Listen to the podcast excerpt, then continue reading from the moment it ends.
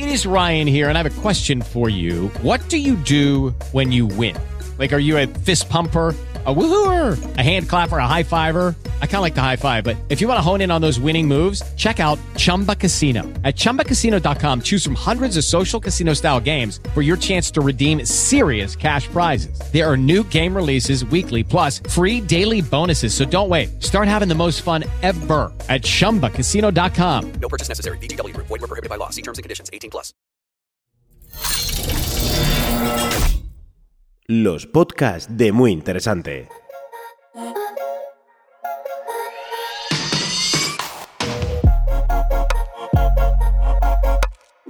Grandes reportajes de Muy Interesante presenta La batalla por las ondas más deseadas, interferencias cósmicas.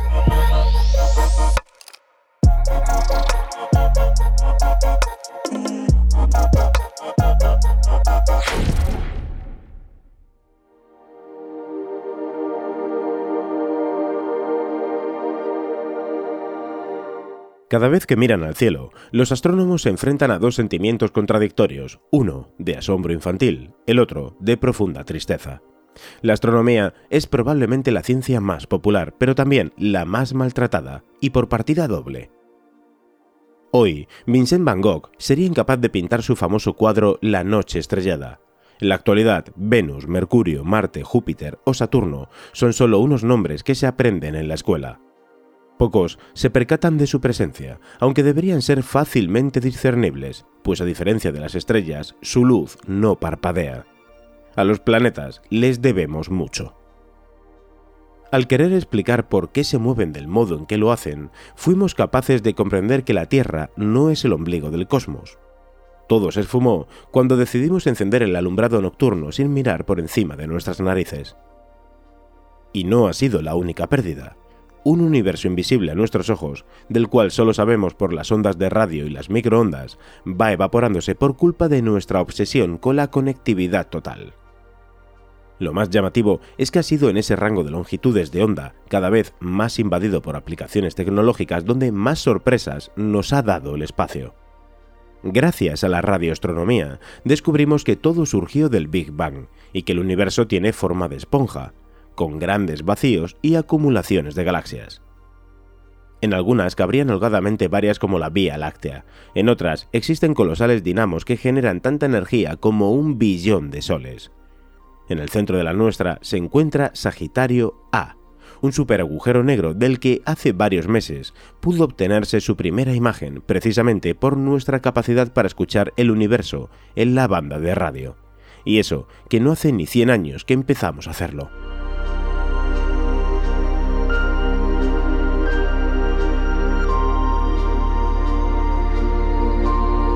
En 1932, un ingeniero de los laboratorios Bell, Karl Hansky, detectó lo que parecía una débil pero uniforme descarga atmosférica que siempre viajaba en la misma dirección.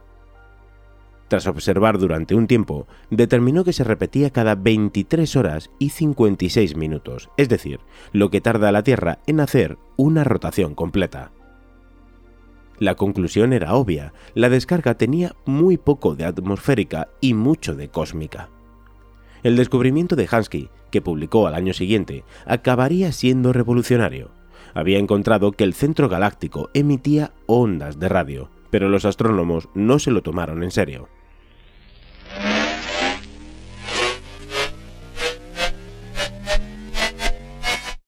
Un hallazgo que cambió para siempre nuestro conocimiento del universo.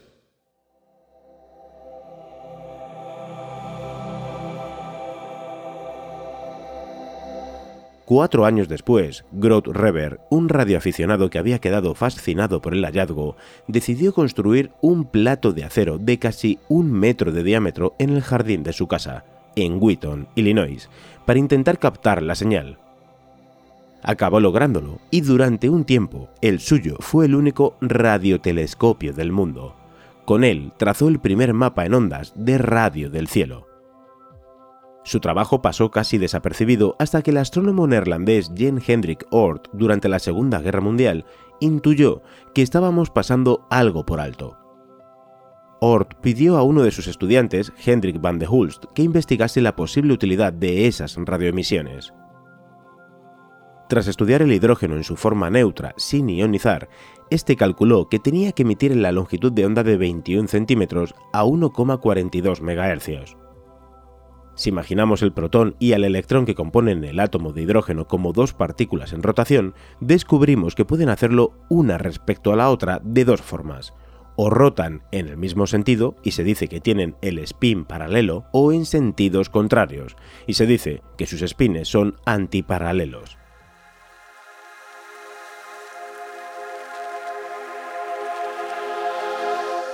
Pues bien, el joven científico descubrió algo que iba a sacudir la astronomía. Una vez cada 11 millones de años, un átomo neutro del gas interestelar cambia espontáneamente de paralelo a antiparalelo, emitiendo un fotón con una longitud de onda de 21 centímetros o una frecuencia de 1,42 MHz. 11 millones de años es mucho tiempo, pero hay tal cantidad de hidrógeno en el universo que las nubes interestelares zumban constantemente en la línea de 21 centímetros. El 25 de marzo de 1951, Harold Lewin y Edward Purcell, dos físicos de la Universidad de Harvard, consiguieron detectar este fenómeno.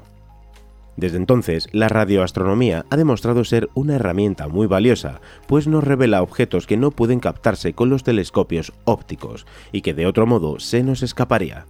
Un ejemplo es Cygnus A, la segunda fuente de radio más potente del hemisferio norte después del Sol.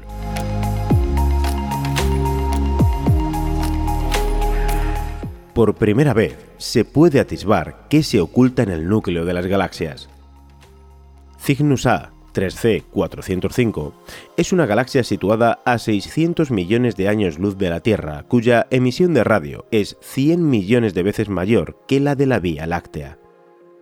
La sorpresa llega cuando descubrimos que no viene del centro de la misma, sino de dos enormes lóbulos, con aspecto de gigantes manguitos flotadores situados a ambos lados de ella nos encontramos ante uno de los espectáculos más extraordinarios de la naturaleza. Dos chorros de materia salen a altísimas velocidades del núcleo y perforan el tenue gas del espacio intergaláctico hasta chocar con una región más densa, como sucede con el agua que emana de una manguera cuando se topa con un muro. En los lóbulos, los electrones se encuentran dando vueltas en espiral en torno a las líneas del campo magnético, como coches girando continuamente en una curva pero mientras que estos chirrían, los electrones difunden ondas de radio. Y son estas las que nos cuentan una historia muy diferente a la que vemos con la luz visible.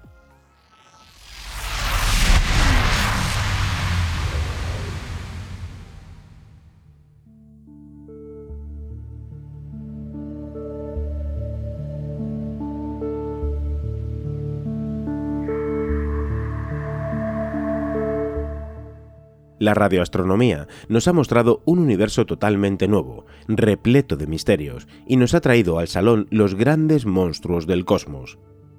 Entre ellos, a poco más de mil millones de años luz, se encuentra la galaxia más grande conocida, denominada IC 1101. Fue observada por primera vez en 1790 como una débil mancha difusa por el astrónomo más famoso del siglo XVIII, William Herschel, que también descubrió Urano. Para ello, Herschel empleó el mayor telescopio de la época, con un espejo que él mismo construyó. Poco podía imaginar que 200 años después, un grupo de investigadores del Observatorio Nacional de Radioastronomía, en Estados Unidos, acabaría describiendo en detalle esa gigantesca estructura elíptica situada en el centro del cúmulo Abel 2029, la galaxia, cuya forma recuerda a la de un huevo, está rodeada por una vasta pero débil envoltura de estrellas. En conjunto, contiene una masa 2.000 veces superior a la de la Vía Láctea. Los expertos aún discuten sobre cuál es su tamaño, pero se puede afirmar que tiene un diámetro efectivo de cerca de 500.000 años luz y que extiende su área de influencia a lo largo de unos 6 millones de ellos. De este modo, forma una envoltura de estrellas provenientes de las galaxias que IC 1101 se ha ido tragando lentamente con el tiempo. Para hacernos una idea de lo que esto significa, podemos recordar que la distancia que nos separa de Andrómeda, nuestra galaxia vecina, es 2,5 millones de años luz.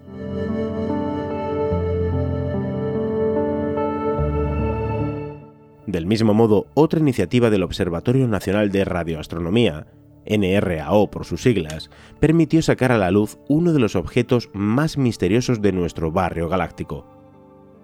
Conocido con el anodino nombre de SS433, se percibe a través del telescopio como una débil estrella de magnitud 14 en la constelación del Águila hubiera sido uno más de los cientos de miles de millones de cuerpos anónimos de nuestro entorno, si no fuera porque los astrónomos Charles Bruce Stephenson y Nicholas Anduleak se percataron de que su brillo variaba sutilmente, y en 1977 la incluyeron en un catálogo que estaban elaborando. Como Herschel, no se esperaban que aquel objeto fuera a motivar cientos de trabajos especializados y ser el protagonista de decenas de simposios internacionales. Hoy se sabe que SS433 es el motor que alimenta la nebulosa W50, los restos de una estrella que explotó hace miles de millones de años. Un campo de setas que da unas cosechas fabulosas.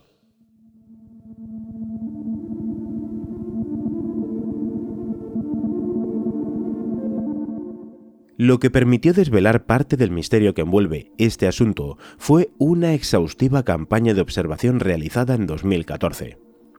Esta tuvo lugar en una singular plantación que se alza a unos 80 kilómetros al oeste de Socorro, en Nuevo México, y que aparece tras subir un cambio de rasante en la carretera 60. Está compuesta por 27 radiotelescopios, cada uno con un plato de 25 metros de diámetro, dispuestos formando una Y. La instalación, que está enclavada sobre el lecho de un antiguo lago, es conocida por los pilotos comerciales que la sobrevuelan como el campo de setas. Pero su auténtico nombre es Very Large Array, VLA por sus siglas. Las antenas que la integran se mueven al unísono siguiendo las consignas de la jefa, el ordenador que las dirige. El VLA fue capaz de desentrañar la naturaleza de SS433. Se trata de un sistema binario compuesto por dos estrellas que rotan una en torno a la otra, con un periodo de 13 días. Una tiene entre 3 y 30 veces la masa del Sol. Su compañera es una estrella de neutrones de 10 kilómetros de ancho y casi una masa solar que tomaría materia de la primera. Esta se mueve a gran velocidad y, en parte, sale despedida por los polos de la estrella de neutrones a 80.000 km por segundo, como si fuese un potente aspersor cósmico. En realidad, lo que inquieta a los astrónomos no es la existencia de tales objetos, sino algo mucho más mundano. El citado NRAO, uno de los mayores centros de radioastronomía del mundo, funciona en un rango de frecuencias que va de 1 a 50 GHz una banda amenazada por las necesidades pantagruélicas de la red móvil 5G. Entonces, ¿cuántos de estos fenómenos nos perderíamos entonces? Con esta tecnología no podríamos haber podido descubrir los púlsares. En estas estrellas de neutrones, el equivalente a la masa del Sol se halla concentrada en una esfera del tamaño de una ciudad. La luz no parte de ella en todas direcciones, como sucede con el astro rey, sino en las que coinciden con sus polos magnéticos. Al observarlo con los radiotelescopios, nos encontramos con un cuerpo que se enciende y se apaga 500 veces por segundo. Al final lo que tenemos es una especie de faro galáctico en el rango de las ondas de radio. El primer indicio de su existencia se obtuvo por casualidad a finales de 1967, cuando un radiotelescopio interceptó una extraña señal procedente del universo. El instrumento consistía en varias filas de postes, alzadas a lo largo de dos hectáreas, cerca de Cambridge, que sostenían 2.000 mini antenas destinadas a explorar el cielo a una longitud de onda de 3,68 metros. Una de sus encargadas era la estudiante de doctorado Jocelyn Bell, que investigaba cómo medir el tamaño de algunas fuentes celestes emisoras de radio. Para ello, examinaba los registros en las tiras de papel que el radiotelescopio iba trazando sin interrupción las 24 horas del día. Entonces se recibió la señal, una serie de impulsos de pocas centésimas de segundo de duración, espaciados por 1,3 segundos. Era completamente anómala, no se parecía a nada. Junto con su director de tesis, Anthony Hewis, decidió llamar a la fuente LGM-1. Eran las siglas de Little Green Men, esto es, hombrecillos verdes, en inglés. Algunos medios de comunicación se tomaron en serio este chiste y anunciaron que habían encontrado alienígenas.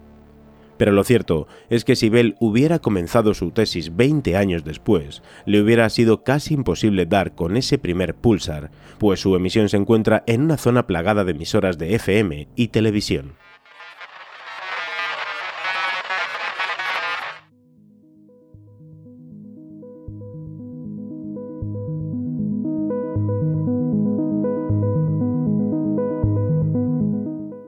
Los astrónomos hoy luchan por algo que nuestra sociedad actual no entiende, el derecho al silencio. Las ondas de radio no son como los países, no conocen fronteras y no se pueden detener. Quien gestiona las frecuencias de la amplísima banda de radio es una organización dependiente de la ONU, la Unión Internacional de Telecomunicaciones, UIT, con sede en Ginebra. Bajo sus auspicios se convoca cada dos o tres años la Conferencia Mundial de Radiocomunicaciones, que entre otras cosas revisa las regulaciones, elabora disposiciones y reparte el pastel de radio que va desde los 10 kHz a los 275 GHz, esto es, de longitudes de onda de decenas de kilómetros a los milímetros. En estos encuentros se decide qué frecuencias se pueden usar y por quién, ya sean móviles, emisoras de radio o de radioaficionados, televisiones, GPS, satélites climatológicos. Algunas de especial interés como la de 121,5 MHz, usada para las emergencias aéreas, quedan protegidas. En definitiva, todo aquello que utilice de una u otra forma las radioondas debe tener reservado un espacio para su uso. Es aquí donde está planteada la batalla, pues las grandes compañías de telecomunicaciones cada vez necesitan más espacio, por así decirlo, y la parte del espectro electromagnético que emplean se valora en billones de euros. En este sentido, la radioastronomía no se cuenta precisamente entre los grandes grupos de presión. Peor aún, los científicos exigen algo que a las empresas tecnológicas del sector perturba sobremanera, no buscan compartir bandas de radio, sino que se queden sin usar. Obviamente, mirar al cielo no forma parte de sus planes de negocio.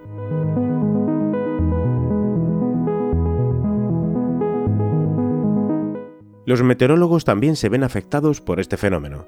En 2011, una sonda detectó que, de repente, todo Japón se iluminaba como un árbol de Navidad.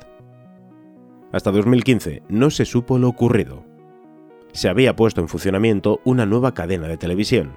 Emitía en el rango correcto, pero el equipo usado para recibir la señal en los hogares nipones interfería en la banda reservada para los satélites climatológicos.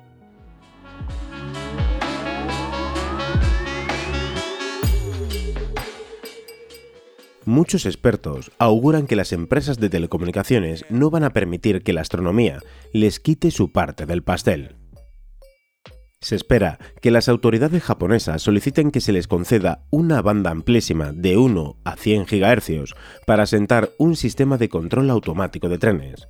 La investigación mediante los anteriormente citados satélites meteorológicos se vería de este modo perjudicada. La pugna se va a centrar especialmente en la banda que va de los 24 a los 86 GHz, las frecuencias ideales para los radares de corto alcance, fundamentales en los futuros coches sin conductor, y para las siempre hambrientas redes 5G, pues cuanta más alta sea la frecuencia, mayor es la cantidad de información que se puede transportar. Por suerte, ese rango de frecuencia e incluso el superior no es especialmente útil en radioastronomía. Eso sí, hay alguna que anda cerca, como la de 23 GHz del amoníaco, clave para conocer la temperatura del gas en las regiones de formación de estrellas. Quizá la única forma de combatir esa especie de acorralamiento que en la actualidad sufre esta disciplina científica sea obligarnos a echar una mirada al cielo nocturno, en un lugar alejado de los grandes centros de población, donde la contaminación lumínica no sea un problema. Así, redescubriremos lo que siempre hemos sido, aunque lo hayamos olvidado, ciudadanos del cosmos.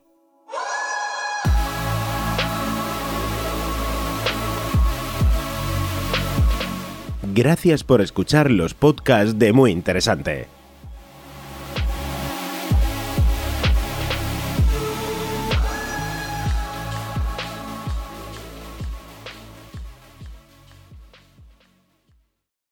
Is Ryan here, and I have a question for you. What do you do when you win?